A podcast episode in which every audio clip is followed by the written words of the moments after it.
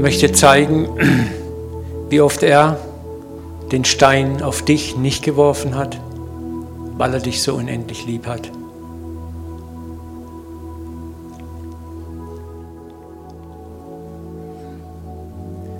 Wo sind vielleicht Menschen, die du, die, die ja, die Scheiße leben, die dich blöd behandeln, die nicht gut tun? Aber Franz von Assisi hat mal gesagt, die beste Kritik am Schlechten ist das Tun des Besseren.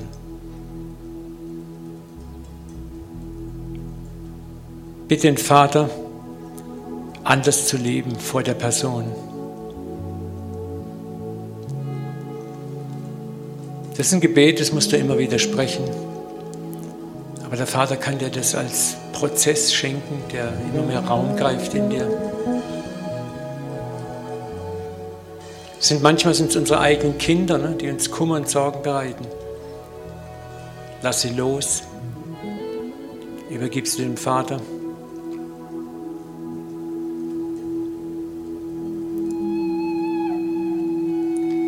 Sei ein Vorbild für sie in Liebe, in Geduld und Langmut.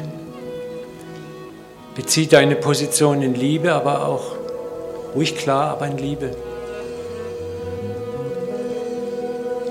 Vielleicht ist es dein Ehepartner, den du so gerne gefixt hättest, anders.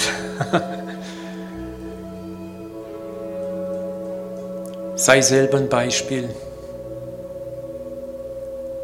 Die beste Kritik am Negativen ist das Tun des Besseren. Still, sanft und einfach das Bessere tun.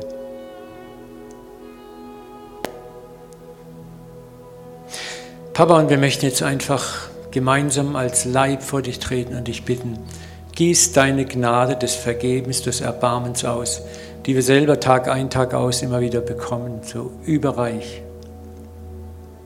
Mach uns neu bewusst, wie sehr wir jeden Tag aus deiner Liebe leben, wie sehr wir selber jeden Tag fehlen und verfehlen. Wie David sagt, verzeih mir auch die verborgenen Sünden, die mehr sind, als ich Haare auf dem Haupt habe. Danke, dass dein Wesen Barmherzigkeit ist. Barmherzigkeit. Wieder und wieder und wieder. Danke, dass du uns ermutigst, einander siebenmal, siebzigmal zu vergeben 490 Mal am Tag pro Fall, weil es exakt dein Maß ist, dass du uns an Vergebung jeden Tag zumessen tust.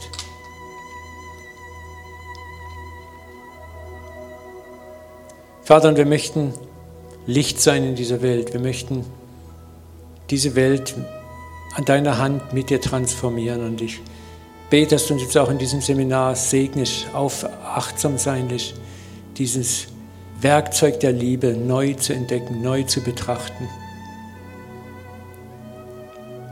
Und dass du uns mit Tausenden von Gelegenheiten der kommenden Woche segnest, das in kleinsten Kleinigkeiten einfach mal zur Anwendung zu bringen und staunen zu erleben, was passiert, wenn wir Liebe ausstreuen. Du hast gesagt, dein Wort wird nicht leer zurückkommen. Was wir geben, kommt zurück zu uns. Und das wollen wir erfahren, Vater. Schenk uns, dass wir als transformierte Menschen von diesem Ort gehen.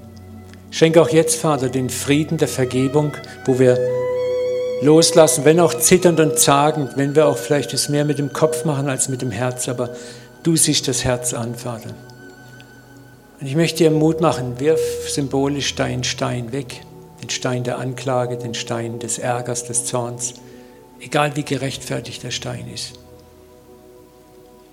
Auch wenn das schwerfällt, ist kein Problem, auch wenn du am liebsten ihn festhalten würdest. Gott weiß, dass es uns oft nicht leicht fällt. Aber er wartet auf den ersten kleinen Schritt von uns. Und den Rest macht er.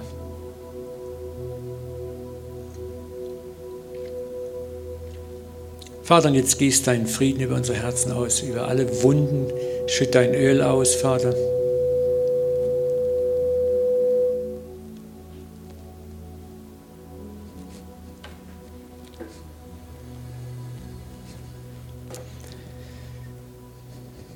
Danke. Amen. Amen.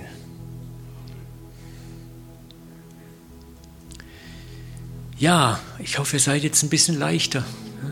So wenn der eine oder andere Stein weg ist.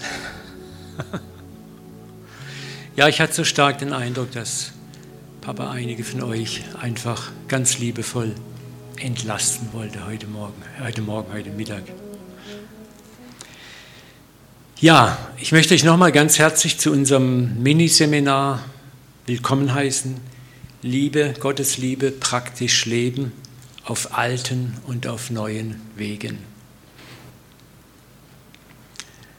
Ich möchte euch kurz mit einem Gedanken aus einem Buch inspirieren. Da haben wir nochmal unser Logo. Das ist ein Buch von Peter Höhn. Er ist von Campus für Christus, glaube ich, einer der Vorstände. Das Buch heißt Leben aus Liebe, gibt es auch oben im Büchershop und ich kann euch das Hammer empfehlen. Das Buch hat mich, ich lese eigentlich relativ wenig deutsche Bücher, aber das hat mich geflasht, weil das war so, oh, wow, aus dem Leben für das Leben. Und ich möchte euch da was vorlesen, das ist so das, worum es in unserem Seminar geht. Im Tun für unseren Glauben geht es nicht darum, sich heroisch aufzuopfern oder aus einem schlechten Gewissen zu agieren, sondern um zu lieben.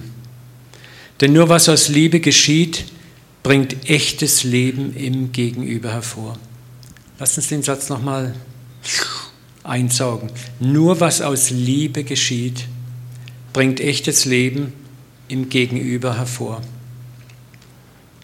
Was geschehe, wenn wir Christen den sogenannten Missionsbefehl im Ausleben und Weitergeben von konkreter und nicht an Bedingungen geknüpfter Liebe umsetzen würden, anstatt mit rechthaberischen Argumenten? Das ist oftmals so, ich muss mich dann meiner eigenen langen Nase fassen, war ich in meinem vergangenen Leben 36 Jahre in Debatten, Diskussionen, Argumenten, Wortgefechten verstrickt. Ne? und war unendlich stolz, wenn dem Gegenüber die Argumente ausgingen oder er mir intellektuell beipflichten musste und hat gedacht, ja, gotcha. Nochmal, wenn wir anstatt zum Kopf durch tätige Liebe geduldig zum Herz des Gegenüber reden würden, Liebe fließen lassen. Und Liebe ist nicht so airy, fairy, nice, Schweiß, sondern das hat was mit ganz praktischen Dingen zu tun, wo Menschen etwas sehen, spüren in dir, wo sie den Vater in dir entdecken, das wahre Wesen des Vaters entdecken, das tausendmal lauter spricht als jedes Wort und Argument. Je älter ich werde, bin ich immer mehr zutiefst überzeugt, nur die Erfahrung bedingungsloser Liebe allein kann glaubensdistanzierten Menschen von innen heraus zum Herzen Gottes führen.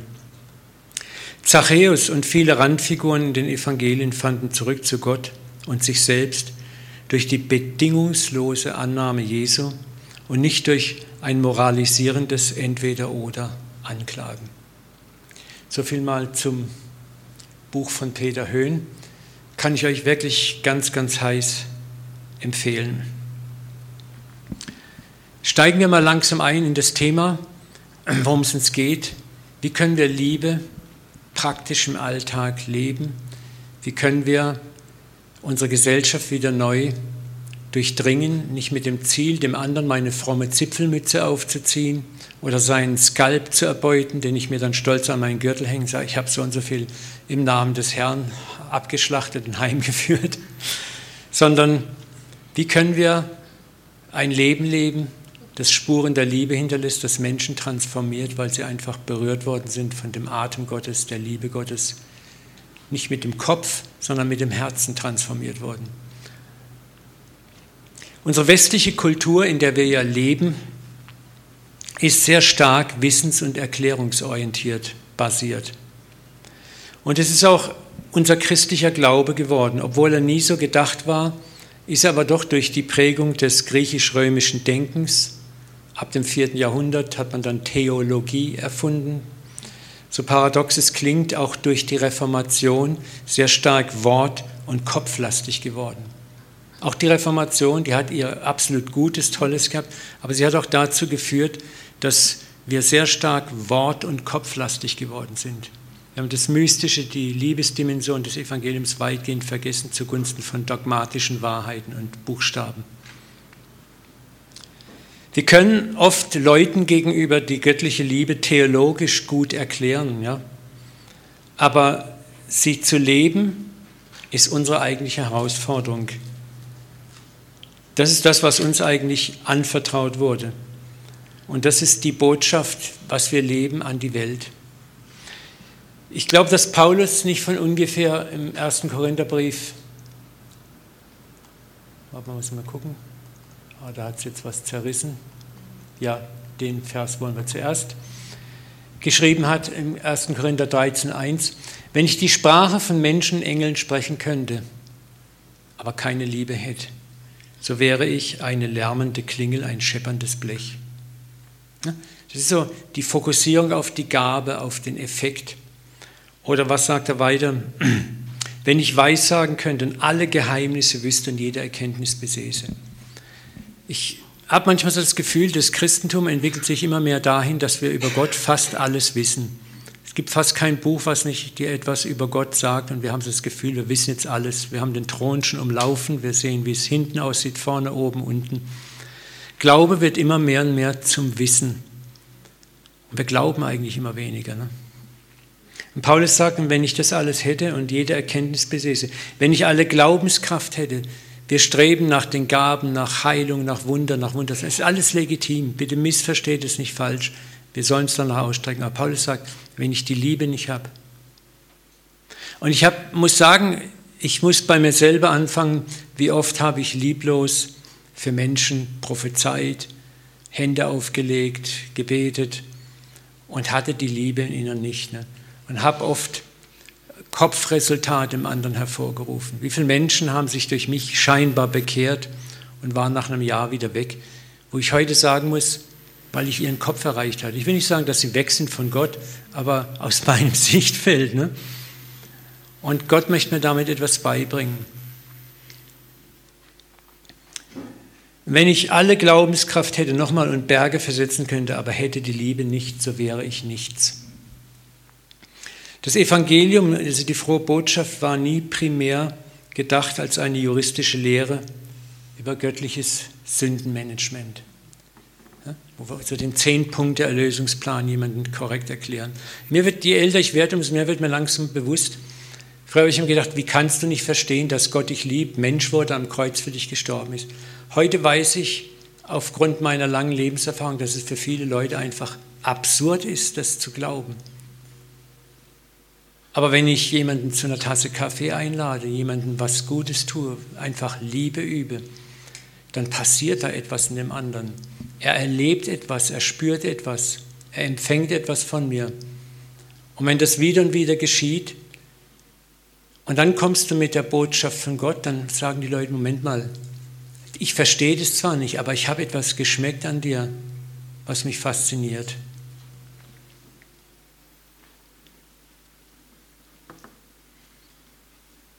Schauen wir uns mal das hier an. Unser natürlicher Mensch möchte der Liebe eines anderen und erst recht der Liebe Gottes würdig sein. Das ist ja unser Problem mit der Liebe. Wir versuchen immer, wir möchten, dass uns andere lieben, aber wir wollen auch würdig sein, wir wollen etwas tun dafür. Umgekehrt erwarten wir es auch. Wir wollen es verdient, geliebt zu sein. Und das bestärkt uns dummerweise auch oft nur darin, die zu lieben, die es in unseren Augen wert sind. Sind wir mal ganz ehrlich, sind wir nicht so oft unterwegs, ich liebe den, der es verdient hat. Aber das ist genau das Gegenteil ist im Evangelium der Fall. Jesus ermutigt uns, die zu lieben, die es nicht wert sind. Dort Liebe zu üben, wo man nichts zurückerwarten darf. Nicht mal eine Bekehrung. Ne? Bedingungslos lieben. Und wenn wir ganz ehrlich sind, ist es das, was wir eigentlich auch von Gott erwünschen und erwarten. Also mir geht es jedenfalls so, wo ich mal sage, Papa, ich brauche heute eine absolut mega fette Umarmung. Ich habe es total versemmelt, total versaut, total verhunzt. Aber ich brauche jetzt eine Umarmung, ich brauche eine Segnung, ich brauche eine Liebe von dir. Und früher habe ich immer gedacht, ich muss gucken, wie ich mein Konto ins Haben bringe. mein Glaubenskonto. Ne? Kennt ihr das so? Jetzt mal wieder ein bisschen Quadratmeter Bibel lesen und noch beten und das und das. Und wenn ich dann bete, dann ist meine, mein Konto mehr im, im Haben und nicht mehr so im Sollen, dann wird Gott auch antworten. Und das ist genau das, was wir erfahren müssen, diese skandalöse Gnade, diese skandalöse Liebe, wo Gott dich küsst, umarmt, wo du es gar nicht verdient hast. Und wenn du das oft genug erfährst, dann kannst du nicht mehr anders. Dein Vergeltungsuniversum bricht zusammen und du wirst anderen genau diese Liebe auch geben, weil du sie selber geschmeckt hast. Amen. Das war noch das hatte ich mal an Weihnachten gepredigt. Da hatte ich das so, kennt ihr das? Ne? Ich muss noch ein paar von den Wir schenken uns dieses Jahr nichts Geschenken besorgen. Das ist so, so leben wir, ne? So sind wir unterwegs.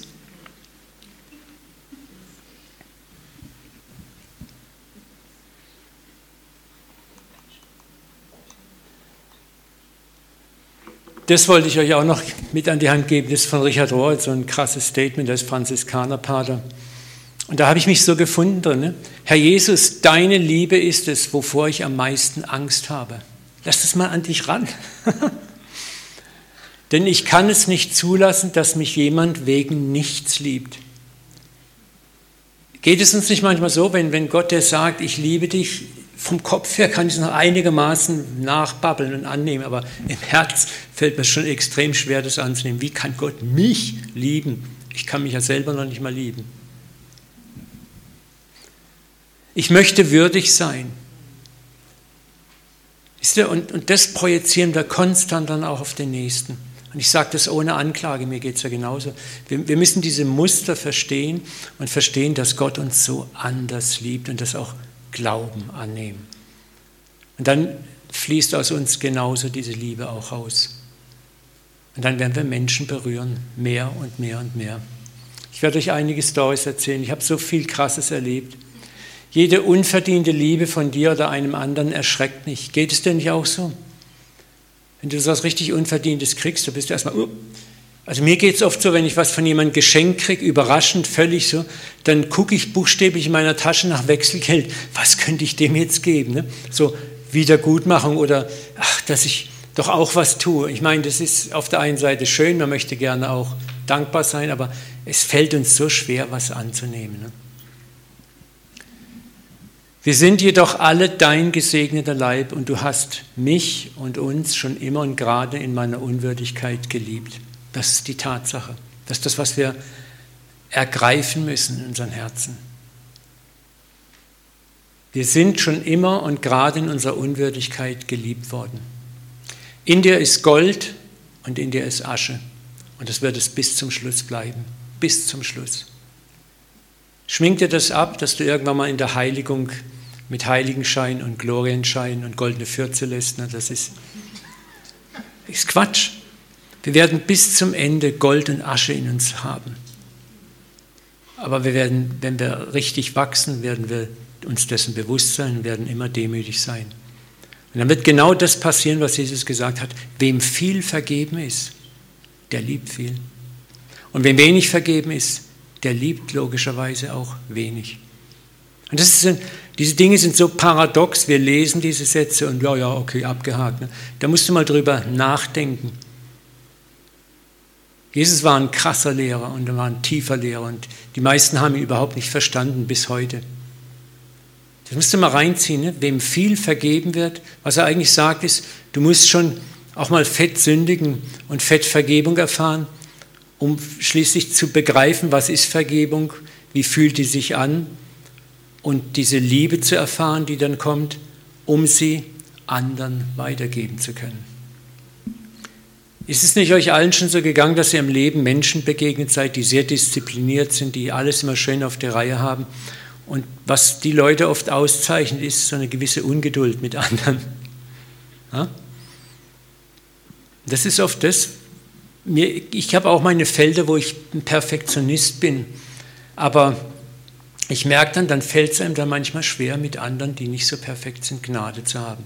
Wisst ihr, was das Muster oft ist? Das denkt, ich reiß mir so den Hintern auf den Allerwertesten, ich gebe mir so Mühe und der sagt, gibt sich keine Mühe. Wieso soll der davon kommen? Ne? Das ist das Muster, was dahinter steckt. Aber wenn ich merke, ich brauche selber Vergebung, ich habe selber der Länge nach versagt, dann fällt es mir viel leichter, einem anderen, der auch versagt, zu sagen, hey komm, schwamm drüber, ist mir auch schon passiert. Ne? Amen.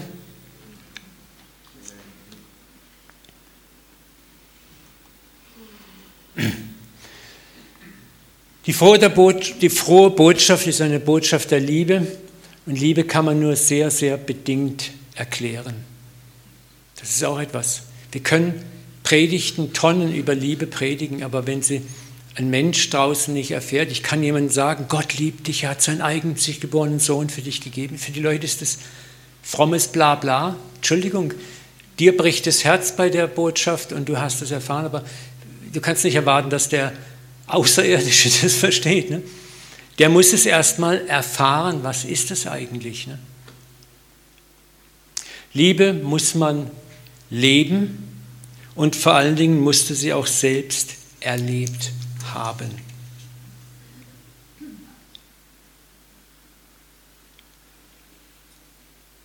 Und das ist so wichtig, dass du selber Liebe erlebt hast, dass du selber erfahren hast, was bedeutet es, geliebt zu sein. Deswegen mach dich da auf den Weg, die Liebe Gottes zu erfahren, gerade da, wo du bist, in deiner Unwürdigkeit, in deiner Zerbrochenheit, in deiner Asche. Bitte ihn immer wieder, dir ein Zeichen deiner Liebe zu geben, seiner Liebe zu geben.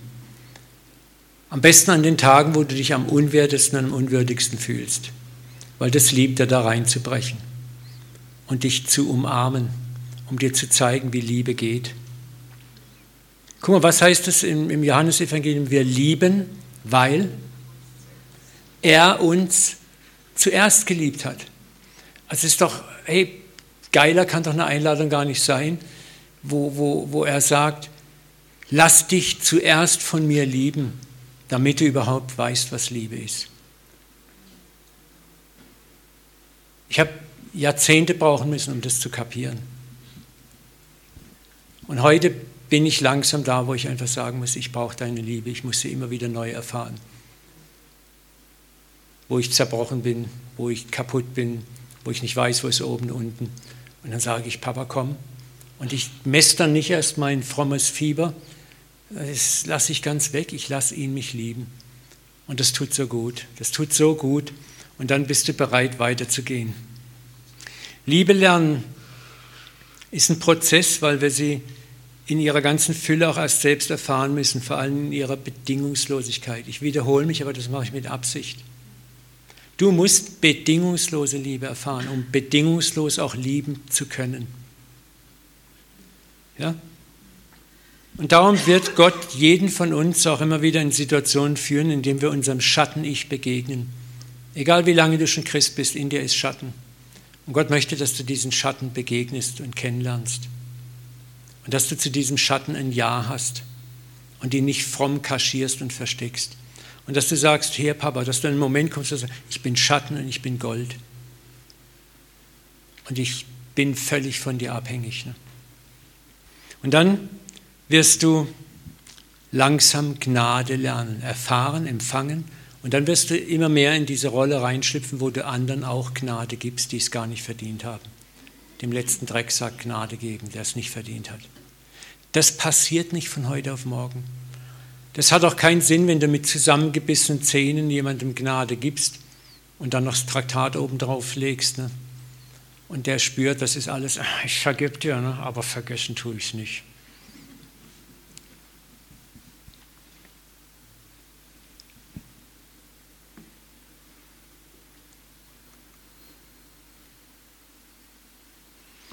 Das ist das, was Jesus gemacht hat, ne? was die Frommen entsetzt und empört hat. Er nimmt die Gesetzesbrecher auf. Er isst sogar mit ihnen.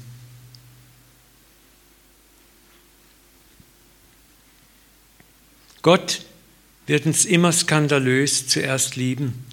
Er wusste, dass diese Sünder, die hatten Moralpredigten genug gehört von den Pharisäern, den Schriftgelehrten.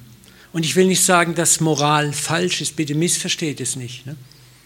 Aber Moral ist nicht dazu da, dass ich sie dem anderen um die Ohren haue, sondern sie ist ein Maßstab und wir müssen kreativ sein, so wie Gott kreativ ist und sagen, wie können wir Moral für den anderen so attraktiv leben, dass er sie gerne haben möchte. Auch in meinem eigenen Leben. Und das ist immer mit Barmherzigkeit verbunden, wo ich dem anderen sagen kann, schau, um dahin zu kommen, wo ich bin, was bin ich gestolpert, was bin ich hingefallen.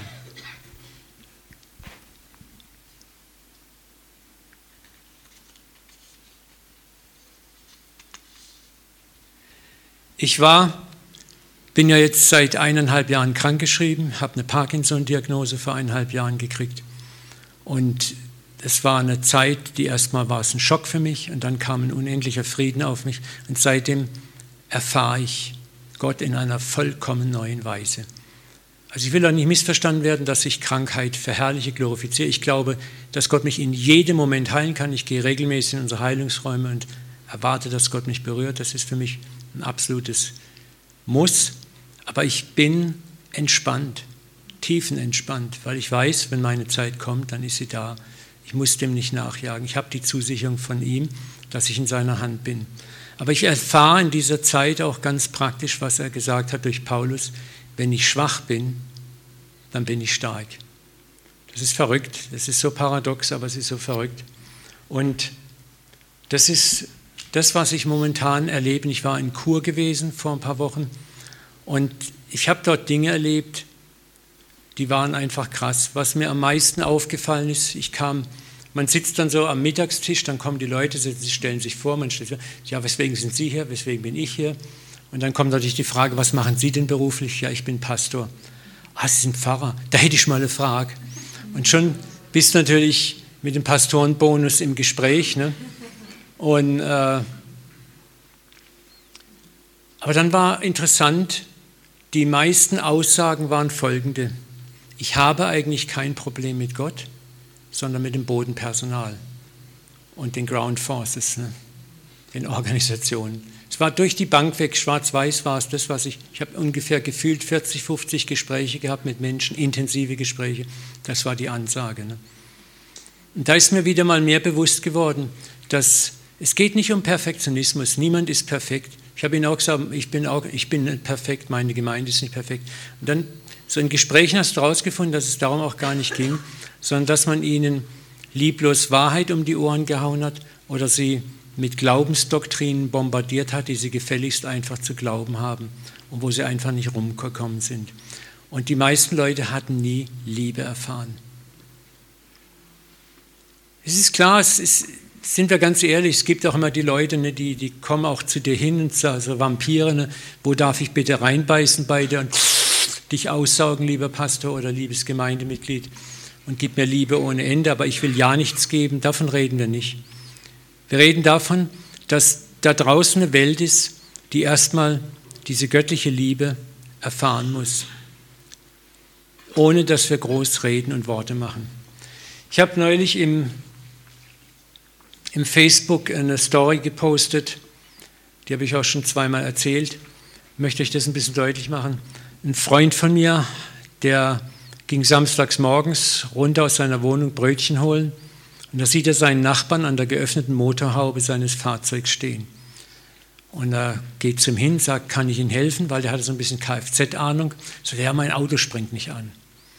Also darf ich mal gucken, ich habe ein bisschen Ahnung. Er hat geguckt, hat gesehen, Zündkabel locker, hat es gefixt, Auto sprang an, Nachbar war happy.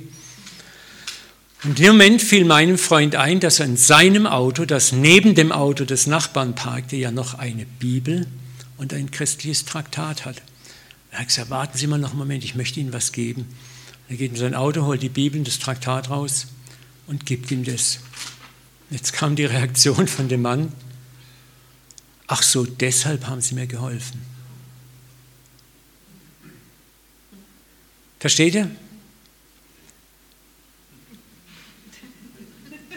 Der war enttäuscht. Er hat, sofort, er hat sofort gedacht, der hat mir nur geholfen, um einen Grund zu haben, mir hinterher eine Bibel und ein Traktat aufs Auge zu drücken. Ja? So, das ist interessant. Die Leute spüren ganz genau, ob Liebe konditionell ist oder unkonditionell. Es gab mal eine Zeit lang, da gab es das sogenannte Servanthood Evangelism, das kam aus Amerika, dienendes Evangelium. Die Idee war nicht schlecht, aber weißt du, wenn ich in der Nachbarschaft klingel, darf ich ihren Mülleimer leeren, darf ich in den Hof kehren und anschließend zücke ich meine Traktate und Bibeln und Alpha-Kurse, dann gibt es diesen merkwürdigen, bitteren Beigeschmack. Ach so, deshalb habt ihr das gemacht. Versteht ihr, worauf ich hinaus will? So, und das ist etwas, bedingungslose Liebe ist etwas, wo wir sagen, ich helfe und danach gehe ich meines Weges. Ich segne den Betreffenden still und ich warte, dass Gott das Drama oder Kapitel weiterschreiben wird. Wenn es ein Nachbar ist, kann ich ja ihm noch ein paar Mal auf andere Weise helfen. Irgendwann wird er vielleicht fragen, sagen Sie mal, Sie sind so anders. Warum machen Sie das? Und auch dann kann ich nicht sagen, ja, wissen Sie, ich bin der Christ und das und das und das, sondern kann ich vielleicht auch dezent eine Antwort geben. Aber dann kitzelt der andere das aus dir raus, was er will. Und dann kommst du an einen Moment, und das habe ich in der Kur wieder wieder erlebt, wo die Leute sagen, wissen Sie, ich habe Sie jetzt beobachtet, zwei Wochen. Das, was Sie sagen, spiegelt Ihr Leben wieder und wie Sie mit Menschen umgehen. Und das hat mich so geschockt, weil ich mir dessen gar nicht bewusst war. Ne? Äh, aber das ist das, was wir wieder leben lernen müssen, erstmal die Liebe zu leben, praktisch zu leben. Mach dir doch keine Sorgen, dass Gott nicht mit den Menschen klarkommt. Ich sage es immer, es ist wie Bausteine der Liebe setzen. Manchmal erlaubt dir Gott nur die erste Bausteinreihe zu setzen des Glaubensgebäudes. Und die ist wichtig. Ohne die erste Reihe gibt es keine zweite und dritte Reihe. Manchmal darfst du die Mittelreihe setzen. Und in manchen Fällen erlaubt dir Gott, den Schlussstein zu setzen.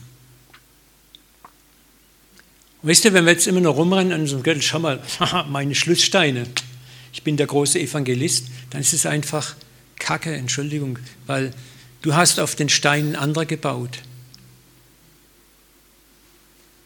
Aber ich sage euch eins, wenn wir mal beim Papa sind, dann wirst du staunen, wenn der Papa sagt, komm mal mit.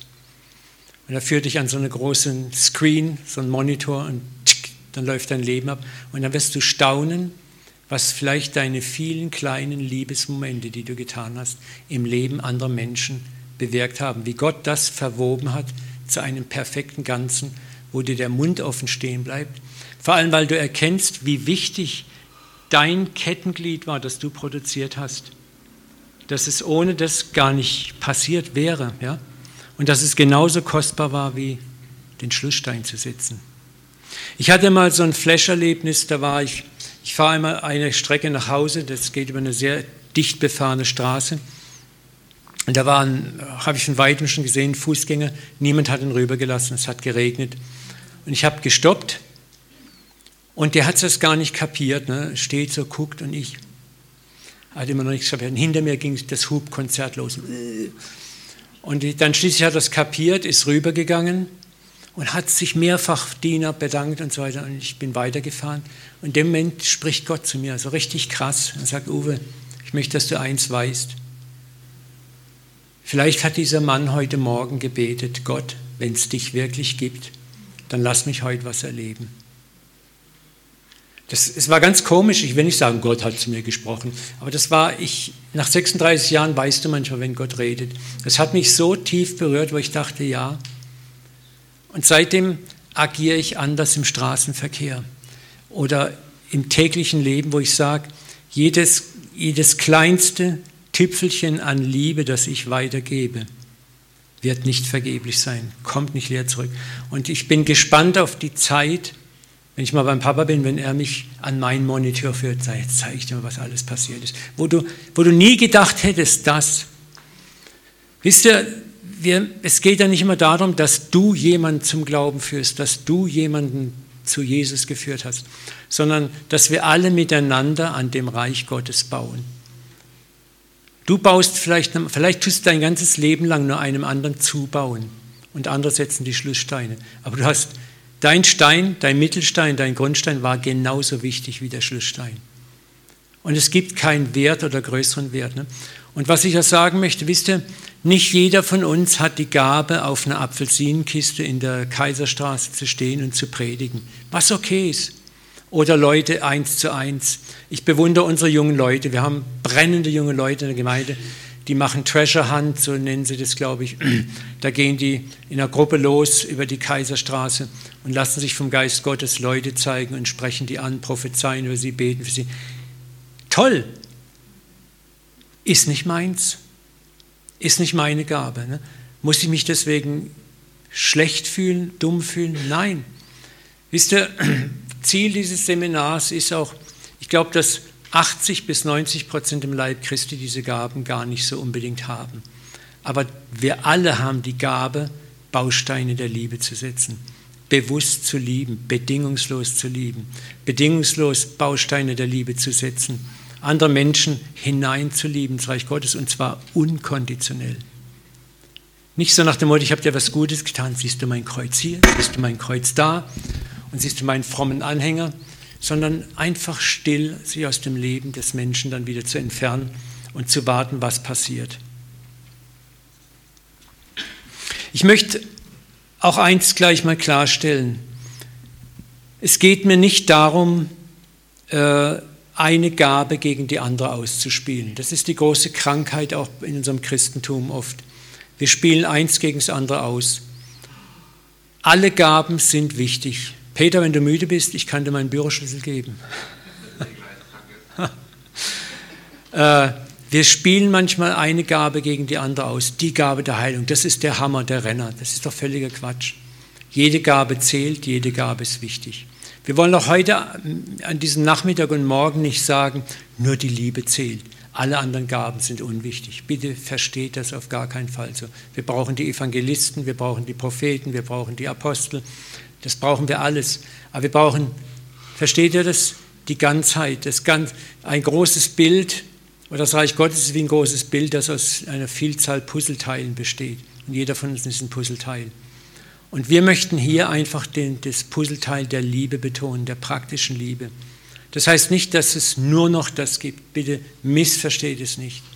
Es ist auch kein Angriff gegen die, die frontale Evangelisation lieben. Gott segne sie und wir sind dankbar und glücklich, dass wir sie auch haben. Und die bringen auch Menschen ins Reich Gottes, absolut. Ne?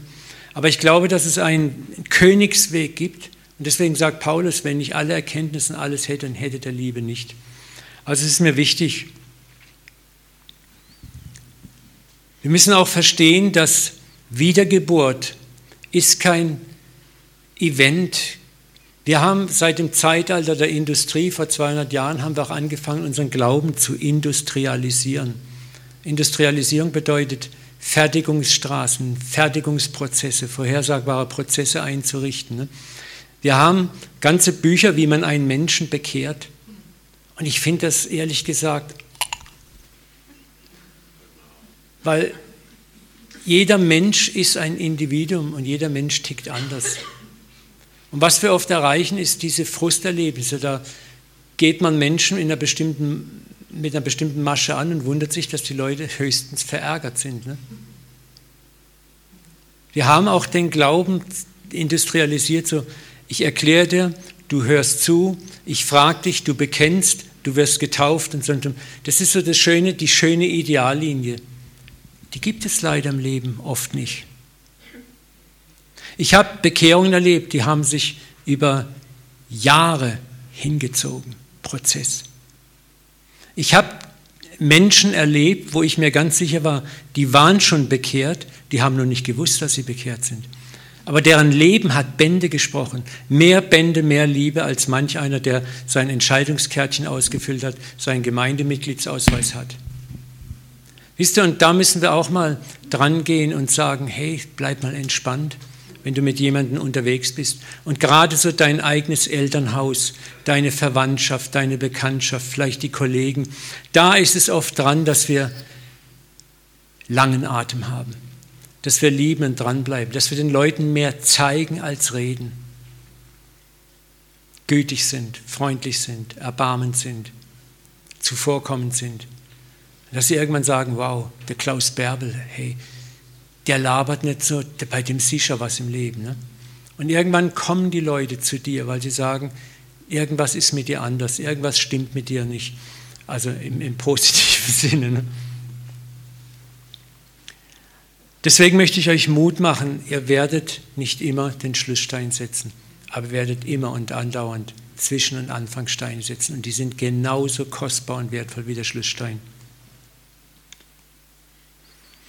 Nochmal, Jesus liebte den gottfernen Menschen seiner Zeit unkonditionell und für sie fühlbar, ohne Berechnung, ohne schambasierte Forderung. Das war,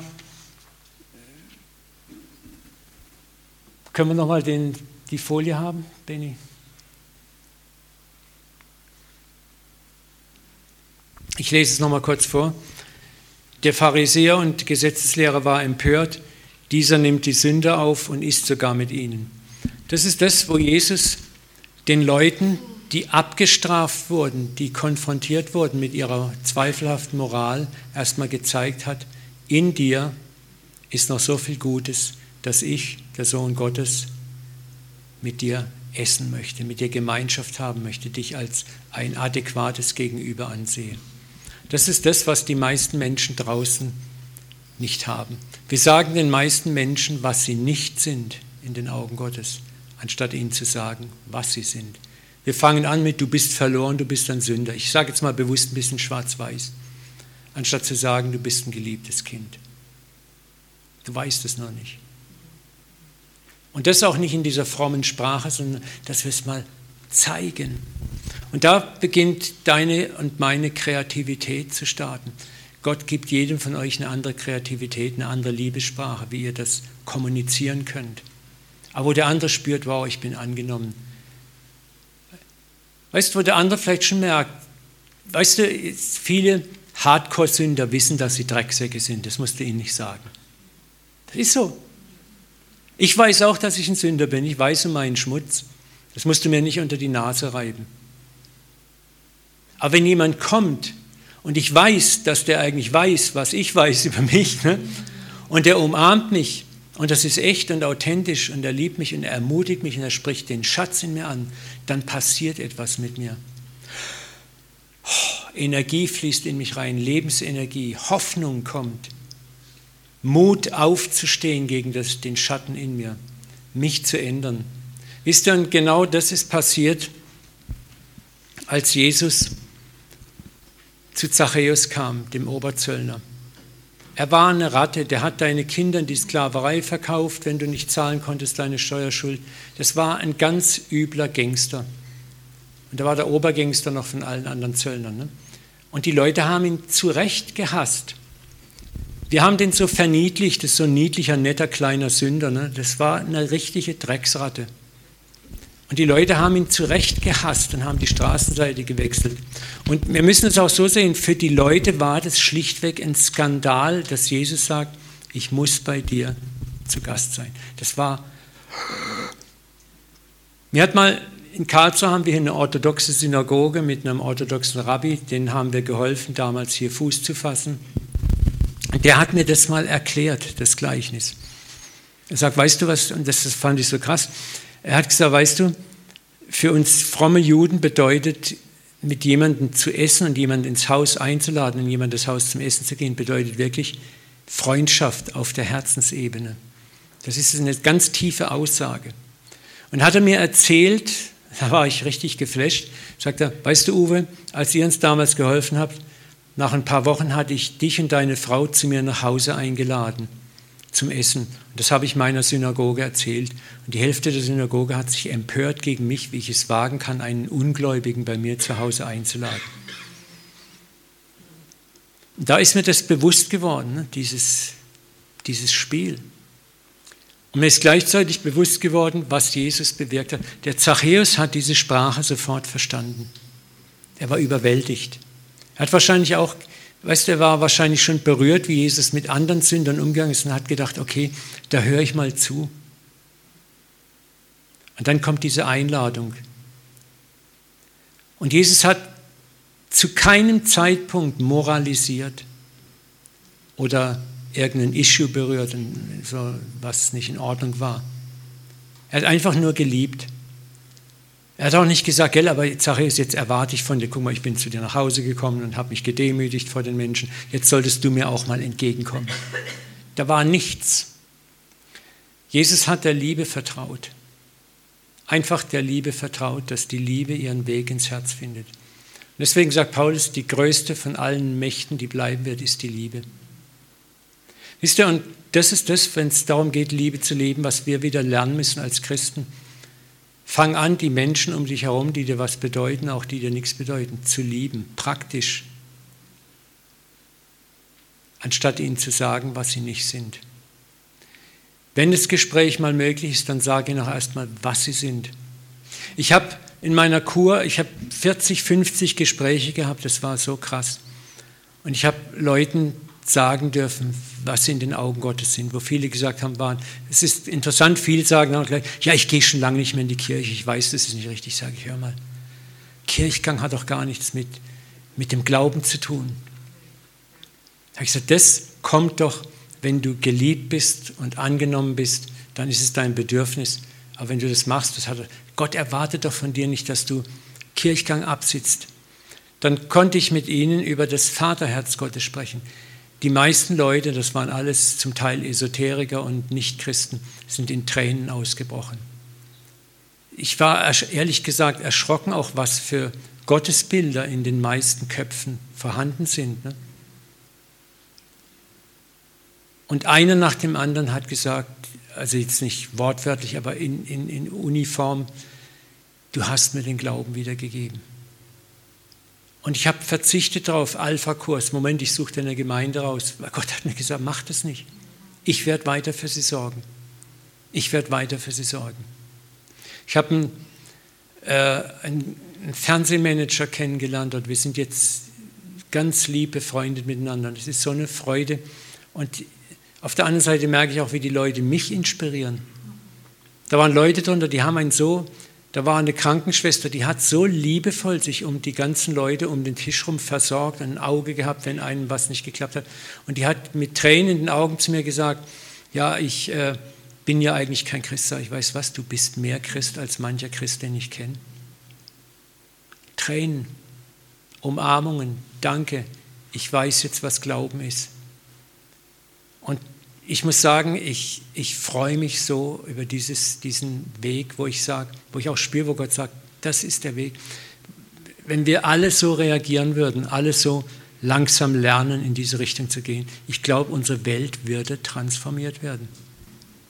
Weißt du, wenn du eine Liebesbeziehung aufgebaut hast, dann kannst du auch irgendwann über geistliche Dinge sprechen.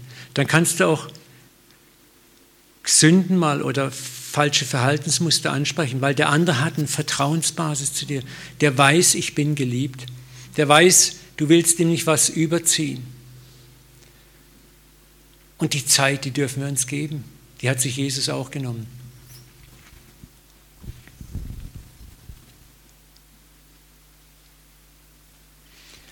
Schaut mal dieses Bild da, ich finde den Satz so krass.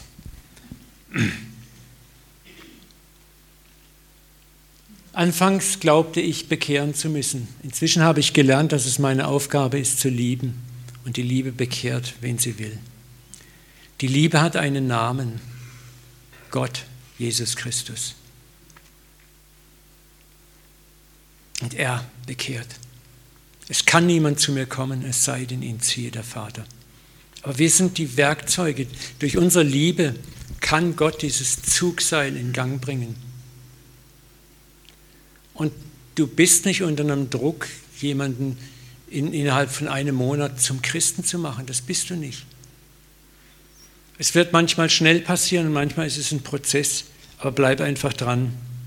Wir haben uns committed, in unserer Nachbarschaft einfach Licht zu sein, einfach nur zu scheinen.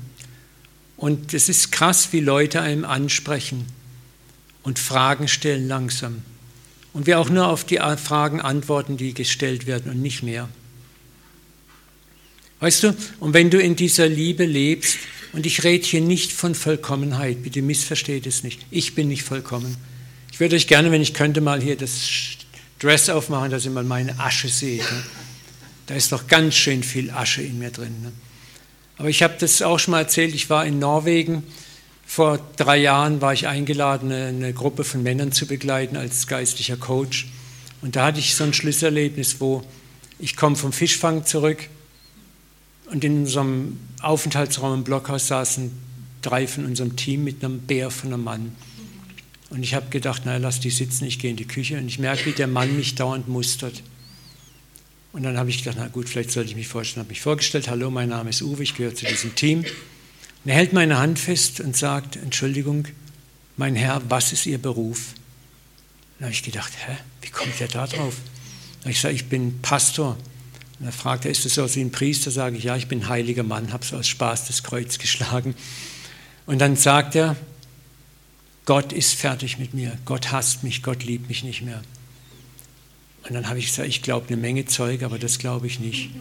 Und in dem Moment eine Donnerstimme in meinem Kopf, shut up, sei ruhig, lass ihn reden. Und dann brach es aus ihm raus, dass er Alkoholiker ist, dass er drei Firmen an die Wand gefahren hat, jetzt wieder eine neue Firma angefangen hat, viermal verheiratet war oder dreimal. Also das ganze Lebenschaos. Ne? Dann hat er gefragt, ob er uns sein Haus zeigen darf, was neben unserem Haus war. Wir sind rüber. Dann hat er uns natürlich prompt in seine Bar geführt, hat gleich eine Reihe Klare eingeschenkt, ne? aber du bist dem Heiden an Heide, kipp und weg. Und dann steht er plötzlich wieder vor mir und sagt, Gott ist fertig mit mir. Und dann sagt Gott, nimm seinen Kopf, das war ein Riesenkopf, küss ihn auf die Stirn und sag ihm, Papa liebt dich. Und ich habe Schiss gehabt. Ich dachte, wenn der das falsch versteht. Ne? Und, und dann habe ich das gemacht und er brach weinend auf meiner Brust zusammen. Er hat geheult für zehn Minuten, geschluchzt wie ein Kind. Und dann kam sein Kopf hoch, ich werde den Anblick nie vergessen völlig verklärte, völlig veränderte Augen, ein Strahlen, ein Leuchten im Gesicht. Und mit Tränen erstickter Stimme sagte mir, Uwe, in dem Moment, wo du das Haus drüben betretet hast, habe ich gespürt, du bist ein ganz, ganz besonderer Mensch. Darum wollte ich wissen, was ist dein Beruf? Leute, und dann habe ich Rotz und Wasser geheult. Dann habe ich geplärrt, weil ich war so down in der Zeit, so unten, geistig so fertig. Und da war nichts, wo ich dachte, Verstehst du, der Uwe Dahlke, wenn der reinkommt, oh, mein Heiligenschein strahlt drei Kilometer gegen den Wind, nichts. Und Gott hat in dem Moment zu mir gesprochen und gesagt, Uwe, du bist mit deiner Zerbrochenheit ehrlich vor mir gekommen. Und das ist es, was mich ehrt. Und deswegen kann ich aus dir fließen, strahlen wie nie zuvor. Und du wirst erleben, dass das jetzt immer mehr zunimmt. Das war der Moment, wo ich begriffen habe, ich muss mich vor meinem Gott nicht verstellen mit meinen schwachen Seiten. Ich bin der ich bin. Ich bin Asche, ich bin Gold, bin beides. Und beides darf ich meinem Papa hinhalten und er wird durch mich rausfließen. Und mein größter Job ist einfach nur, den Nächsten zu lieben. Praktisch, faktisch. Ich habe eine andere Geschichte erlebt, dann kurz danach. Es war dann auch so, das sind so, ich versuche euch ein paar praktische Dinge auch zu geben. Wir hatten äh, eine eine Lounge-Couch für unsere schöne Terrasse bestellt, Gartenterrasse, und haben überlegt, wie kriegen wir die? Ne? Im Lieferstein steht Ladekante Bordstein. Und wie kriegen die vom Bordstein hinten in die Terrasse rein? Ne? Und dann hatte ich so eine leise Stimme, mach dir keine Sorgen. Dann kam der Tag der Lieferung und so zwei südländisch aussehende Männer waren das. Und der eine sagt mir, haben Sie ein Cutmesser für mich, ich muss die Ladung losschneiden. Da bin ich den Keller, habe ein Cutmesser geholt, so ein Teppichmesser. Ne? Und da war der eine, der mich gefragt hat, war weg und war nur der andere da. Und habe ich ihm gesagt, hier ist das Cutmesser. Dann guckt er mich an und sagt, geben Sie mir es lieber nicht. Da habe ich gesagt, wieso? Sagt er, ich bin Muslim. Und mir war sofort klar, was der sagen wollte. Ich habe den Schmerz in seinem Gesicht gesehen. Das war gerade die Zeit, wo in Ansbach da dieser eine Anschlag war, wo die, diese Muslim-Anschlagwelle, so alle Muslime sind Terroristen, hochgekocht ist. Und ich habe den Schmerz gespürt. Ich habe, es war wie wenn Gott in einer Sekunde zur anderen, bumm, mich total versenkt in diesen Menschen. Und wo ich gespürt habe, wie diese ganze Gruppe von Muslimen stigmatisiert war. Und dann habe ich gesagt, jetzt sage ich Ihnen was, ich bin Priester, also ich hab, weil das verstehen die nicht, wenn ich sage Pastor. So. Ich sage, und ich möchte, dass Sie das Messer aus meiner Hand nehmen. Ich vertraue Ihnen 100 Prozent.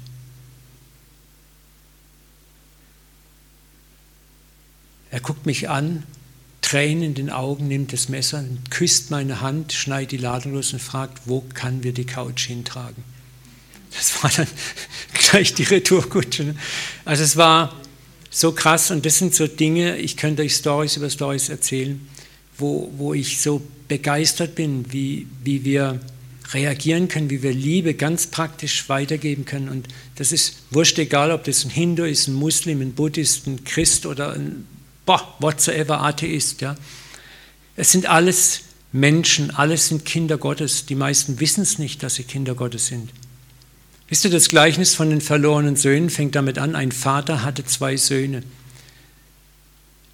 Hatte zwei Söhne, die waren Söhne, obwohl beide, von, beide wussten eigentlich nicht, was es heißt, Sohn zu sein. Der Junge, der in Rebellion ging, wusste nicht, was es heißt, Sohn zu sein, denn der wollte weg. Und der Ältere, der sich in Religion verloren hatte, wusste auch nicht, was es heißt, Sohn zu sein. Mir hast du nie einen Bock gegeben. Das ist das Drama der meisten sogenannten ungläubigen Menschen. Sie wissen um ihre Identität eigentlich nicht, die sie von Gott her schon längst haben. Und unser Job ist, als der ältere Bruder wie Jesus herunterzukommen zu ihnen auf Augenhöhe und nicht mit klugen, frommen Sprüchen, mit theologischem Sündenmanagement, sondern erstmal, manchmal ist es einfach dran, jemanden in den Arm zu nehmen, zu lieben, zu küssen, ihm wohl zu tun, gut zu tun. Und ich sage dir, Gott wird dich da absolut kreativ anleiten.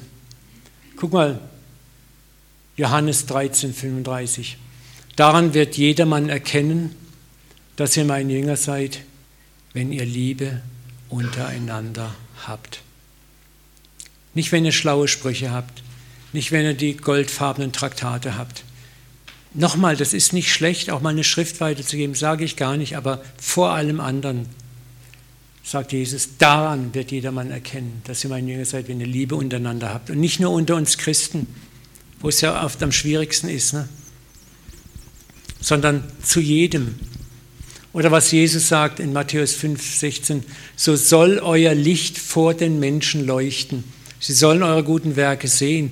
Also nicht, dass ich was Gutes tue und sage, hast du jetzt gesehen, was ich Tolles gemacht habe, gell, ich bin der Christ. Sondern wir tun es einfach, still und leise. Wir müssen nicht sagen, hey, hier und ich lege noch ein Traktat oben drauf auf mein gutes Werk. Ne? Du tust es einfach. Du tust es einfach. Und dann werden sie eure guten Werke sehen. Und da ist wieder aus, es ist nicht hören, sondern sehen. Die Menschen wollen sehen, was ist Glaube. Und dann werden sie den Vater im Himmel preisen.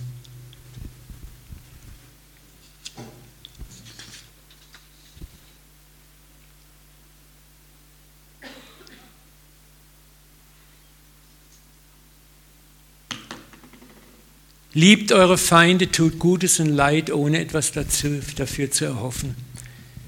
Liebe, ohne etwas dafür zu erhoffen, auch keine Bekehrung. Wenn du konditionell liebst, dann bist du schon auf dem Holzweg. Wir lieben, weil wir Liebe sind, weil wir Söhne und Töchter des Liebenden, des großen Liebenden sind. Und wir vertrauen, dass diese Liebe ihr Werk tun wird. Stärker, mächtiger, vollmächtiger, als wir es je können. Aber lasst uns einfach Gefäße werden, aus denen Liebe strömt.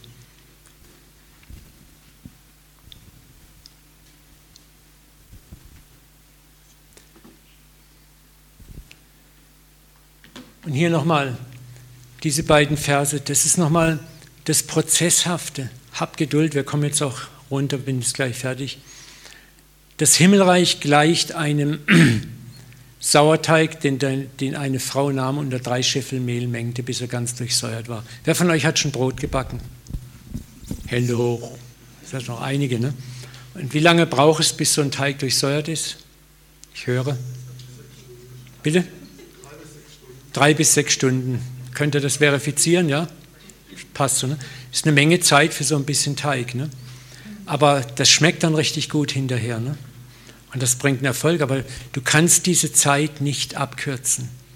Das ist das, was Jesus sagen möchte. Es braucht Zeit. Es braucht Zeit.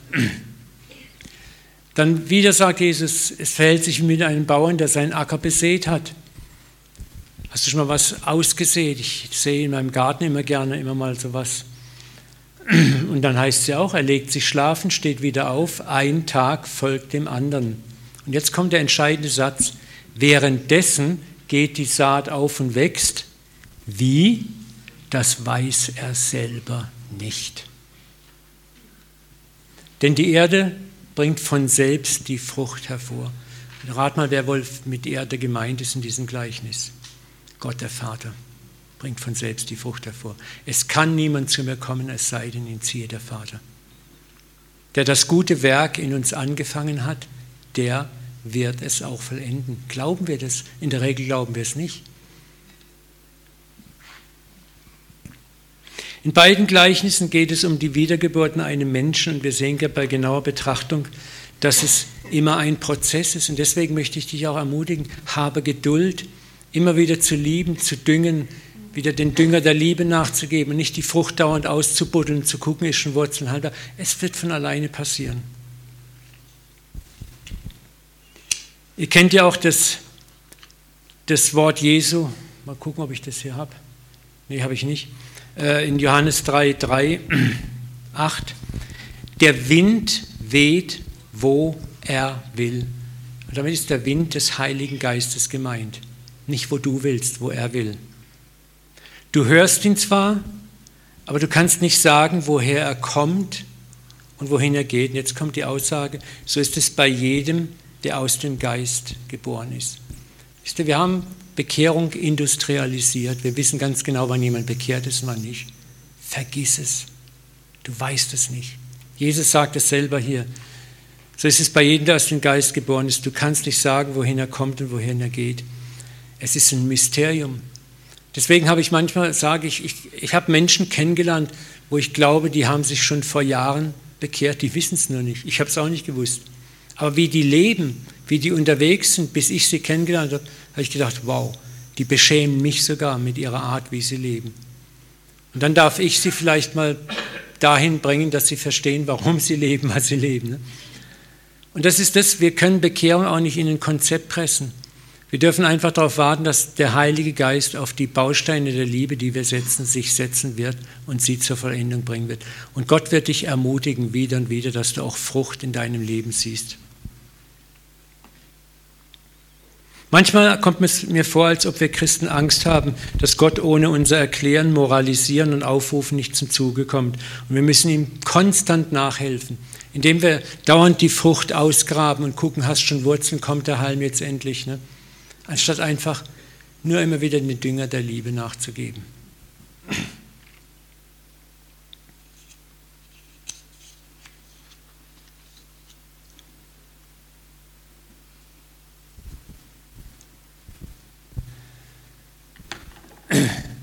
Auch da nochmal ein Bild kurz dazu.